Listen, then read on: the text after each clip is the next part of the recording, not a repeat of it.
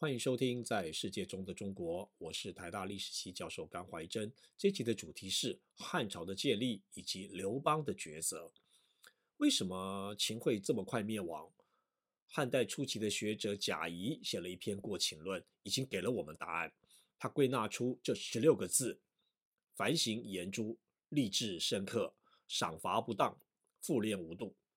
在讨论这十六个字以前呢，我的话题呢，再来到农业国家体制。什么是农业国家体制？就是官府投资设置官营的农场，那其中的农民以军队的形态编组，住在官府呢所设置的宿舍中。到了战国时代的后期，一般的情况下啊，农民将生产出来的谷物拿到郡县都市卖掉。这种市场啊，也是官营的，所以价格呢是由官方制定。那关于这段历史，我以后呢会把它说的再仔细一点。这种国家农场到底好不好呢？历史学家的评价呢，不是从道理来说，要从历史脉络中说。贾谊已经给出了评价，他的《过秦论》中呢有这么一段话：“今秦南面而望天下啊，是上有天子也。既源源之民，己得安其性命，莫不虚心而仰上。”他的意思是说啊，秦统一了天下之后呢，新的政治制度是天下由一位天子治理。那基层的广大人民，所谓源源之民呢，都希望因此啊得到日常生活的安定，所以呢都仰望着新的政权、新的天子。的确，战国后期啊，近一百年的战争，而且呢这个战争啊不再是贵族的事，所有的人民呢都被动员。那多少人死于战场？那多少人呢要为战争服徭役？受害的是全体人民。秦始皇的统一啊，被认为是带来了和平。而这些源源之民呢，是如何安其性命呢？啊，就是被安排在官营的农场中劳动。那只要没有战争，没有额外的徭役啊，这种生活呢，是这个时期的农民呢可以接受的啊，不要说是向往了。但事与愿违，农民遇到的是暴政。暴政呢，是我们常用的一词啊。那秦始皇行暴政呢，可是中国史的这个老套说法。但历史学一定要严格定义什么叫做暴政。每个地区、每个时代呢，都有它的法则啊，或者说是基础制度。那不是有人反对这个政权啊，说这个政权是暴政，我们就跟着他说是暴政。当然也不会反过来嘛，说这个政权呢，说自己是仁政，我们就跟着说啊，这是仁政。那么这个时代的基础制度是什么呢？就是劳动与工资呢要有对价的关系。那在这个时代啊，农民的劳动呢是有代价的啊，即使是奴隶啊，也不会是无偿劳动。这个代价一般来说是给铜钱。我们可以联想到啊，这个基督教的圣经中呢，使徒保罗的名言啊，做工的得工价啊，不是照着恩典，而是照着所该得的算的。这应该是啊，这个时期所有大宗教的金科玉律。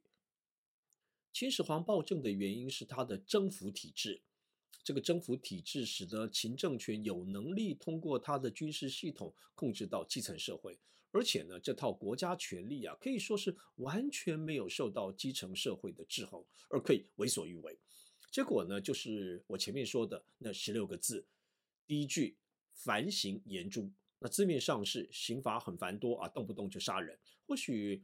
呃，你也更听过啊“严刑峻法”这句话，严刑宽刑的差别呢，不是法律的刑度啊，而不是窃盗呢本来是一年啊，现在加重两年，而不是这个意思。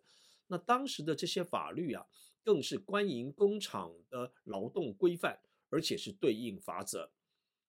而且啊，只要工人或农人呢没有遵守啊，就会被处死啊。那你想想看。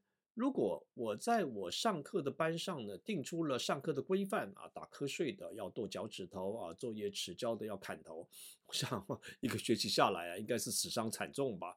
这就是贾谊所说的严诸，吏治深刻啊，正是在说官营农场中秦国的官吏是如何严格的管理农民，而且呢，官员权力太大了，那结果之一就是赏罚不当嘛，赋练无度。啊，就是政府向人民这个征赋税呢，没有节制，这破坏了我所说的劳动力与工资间应该要有的那个对价关系。那所谓过度意使民利啊，将是历史中国最深刻的政治问题。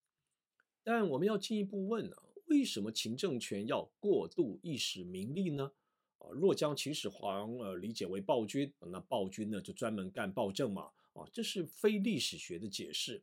历史学啊更在意的是体制所犯下的错误。秦国要运作一个新的征服体制，秦始皇统一天下的方法是郡县制。那什么是郡县制呢？啊，简单来说呢，就是在征服地啊设立大小型的城市啊，大的叫郡，小的叫县。那郡县城市呢，驻扎官员与军人。这些官员与军人所需要的业务上的或者生活上的物资呢，要从哪里来呢？那好比说台北市政府官员的需求啊，要如何应付呢？啊，你要盖政府大楼就招标嘛，啊，请建筑工人来盖嘛。那官员呢，领薪水。啊，政府呢发钱给官员，然后官员拿着钱呢啊去市场当中消费嘛。但这类的市场金融制度呢，在秦代呢都不存在，所以说呢，秦始皇他能够做的只有名利，也就是啊，根据户籍征调人民服徭役，那盖大楼呢就找役男来盖嘛。啊，然后政府呢将河岸的渔民呢登录户籍以后呢，规定渔民每个月呢要缴几斤的鱼给政府呢，那政府好发给他的官员吃嘛。那使用名利啊，也不见得一定是一件坏事了。那问题在于说这些名利的使用啊，你要有一个对价嘛。所以说呢，政府都要有明确的赋役制度的规定啊，好比农民呢一年最多呢有几个月呢帮政府呢这个办事情。若有大型的工程呢，你要找人民去做呢，那你要付工资嘛。造万里长城其实也不见得是个暴政啊，因为它可以算是提供 人民工作机会嘛。埃及法老王的金字塔的工人呢，其实都很高兴他们的这份工作啊，因为呃待遇还不错。掀起大叛乱的陈胜吴广，就是以服兵役的名义呢，被征调从河南运物资到河北。陈胜吴广啊，因为误了时辰啊，担心受到严重的惩处，所以才决定叛乱。那这场叛乱呢，点燃了全面反秦的战火。陈胜与吴广的叛乱，引发了原来楚国统治集团的动员与进行反秦战争。那最后呢，集结在楚国大贵族出身的项羽的指挥下，刘邦集团呢，也是旗下的一支军队。项羽集团呢，他挥军进入了秦首都咸阳，消灭了秦国。时间在西元前二零六年，秦政权一垮台，哦，原来六国的旧势力呢就开始展开复国运动。一些学者啊，将六国的复国运动呢想象成民族自决般，那这是很大的错误啊。战国的大国啊，源自于远古以来的文化地理区啊，但不是一个民族。这些大国的国家呢，是一个强势的家，那支配了其他的家。那这个大国的国家，在西元前二二一年之前啊，被秦始皇给灭了。那国内的其他的家呢，会不会同仇敌忾啊？也不好判断啊。我想呢，幸灾乐祸的也不少吧。一旦秦政权垮台了，各国的旧王室呢，当然要借机复国。但你不要认为啊，这是举国一致的行动啊，才怪呢。不少政团也角逐新的大国统治权，所以呢，在各政权你争我夺的结果下呢，从战国的七国变成了十八国。在最强大的楚国主导下，天下政治制度呢又回到了霸者体制啊，就是天下是双元的首长，帝是原楚国的国君楚怀王，当时呢称为义帝，霸者是项羽。刘邦被封为十八国中的汉国的国君，这个新的制度呢，当然就是废止了秦的皇帝制度。那接下来的故事是楚汉相争，在西元前二零一年，刘邦打败了项羽，于是刘邦接下来呢该怎么办呢？他可以顺理成章的继承项羽的楚霸王的位置啊，刘邦呢可以当汉霸王嘛，啊，甚至可以晋升为楚帝。然后呢，继续担任十八国联盟的盟主，但这不是刘邦的选项。刘邦呢，先是决定到洛阳即位，这表示啊，他接受了战国东方六国的学说及天下中国的学说，所以呢，他选择要定都在洛阳。刘邦的胜出啊，表示了东国的政团重新控制了天下。但很快的，刘邦呢就率领了他的统治集团启程西行，定都在原秦的首都咸阳，这里后来被称为长安，并继承了皇帝制度。史记说，这是一位叫刘敬的人劝说刘邦呢要建都在关中。那刘敬的高见是什么呢？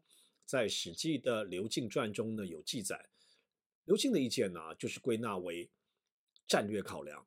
秦国所在的关中呢是能攻能守的地方啊。若将这段话呢分析成我的观点呢是这样的：这个时期，战国各国的最大威胁是匈奴。我前一集说了，若各国不备战啊，甚至反攻，不久的将来，整个华北呢都有可能成为匈奴之地。要如何能够对抗匈奴呢？就是要组建强大的骑兵。那么呢，就要先控制塞北，掌握呢马匹与骑士的来源。秦国的精锐骑兵呢，是出自六郡良家子，这六个郡在甘肃东部、河西走廊、陕西北部与山西省的北部，而就是关中的西部与北部。良家子是指出身当地的上层社会的人。这也是为什么啊，首都要设在关中，为了掌握这些骑兵，而且呢，他们可以很快速的动员作战。刘邦的首席参谋呢，张良也说，他说洛阳啊是一个非用武之国也。在这个时期，国家的主要职责是对抗匈奴。或许啊，你还不太能够理解这句话。我的意思是啊。是汉国家自己去对抗匈奴，不是汉国家要求其他国去对抗匈奴。这些其他国能不能打赢是一回事情，可能啊还没开打就投降了。想想啊，如果刘邦选择当楚国系统的最高首长，结果极有可能是战国的北方诸国都成为匈奴属国。如果建都在洛阳，也不容易调动军队呢去对抗匈奴。在秦灭亡的历程当中呢，匈奴是进一步的壮大起来，他的伟大君主能够比拟秦始皇的冒顿单于登场了。匈奴啊，更进一步的整合了河西走廊的肉支与蒙古草原东部的东胡，一个更大的匈奴联盟成立了。而且呢，在山西北部的代国、河北省的燕国呢，都改投靠了匈奴，更不用说啊。从战国以来的华北大国设在塞北的郡呢，大概都沦陷了。其中的代国或代郡的叛变呢，事态之严重啊，关系到汉的存亡。如果代国加入了匈奴，那会是个骨牌效应，华北会整个沦陷。于是呢，刘邦决定御驾亲征，那发生了有名的白登之围，时间在西元前两百年。白登在山西省大同，结果啊。连刘邦啊都差一点被匈奴抓到。白登之围之后，匈奴的势势力呢更强盛了。西元前一百九十四年，燕国国君卢绾叛逃，竟然呢去当了匈奴属国的国君。那当时的局势非常清楚啊，如果刘邦不选择都关中，继承秦国，塞北不用说，连华北呢都会成为匈奴的属地。那么中国就会成为怎样呢？北边是匈奴，中间是楚国，南边是越国。刘邦做出了一个历史性的抉择啊，就是维系春秋以来的农业国家联盟体制，再一次的共同的尊王攘夷。而汉君主是新的天下之王，这也是为什么啊，汉只有选择秦的皇帝制度。都关中的另一个理由是经济的。啊，张良说啊，关中的北面是有胡苑之力，胡苑啊就是胡人的牧场，汉控制这里可以得到充足的马匹。秦国呢就是靠骑兵胜出的。刘邦要继承秦始皇政权的主因就是关中地利，除了控制骑兵外呢，另一个地利啊是秦国控制了塞北的经济，而且呢通过陇右河西走廊呢可以连接到中亚，这是国家的生命线。但是在汉初啊。汉国家无法掌握塞北的都市啊，这些地区呢都被匈奴给控制了。汉初以来啊，匈奴以他强大的骑兵掠夺汉的郡县，以取得他要的货物。汉代前期啊，汉在面对兵强马壮的匈奴骑兵的掠夺边郡的时候，采取的对策是向匈奴纳贡，以换取和平。这肯定啊是白登之围的时候啊，刘邦向冒顿单于呢所献上的合约。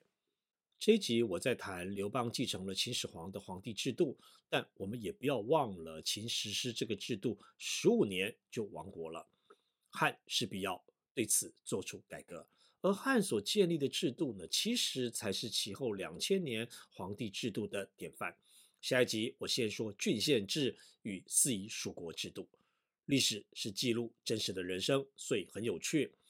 我是甘怀真，我们下一集再见。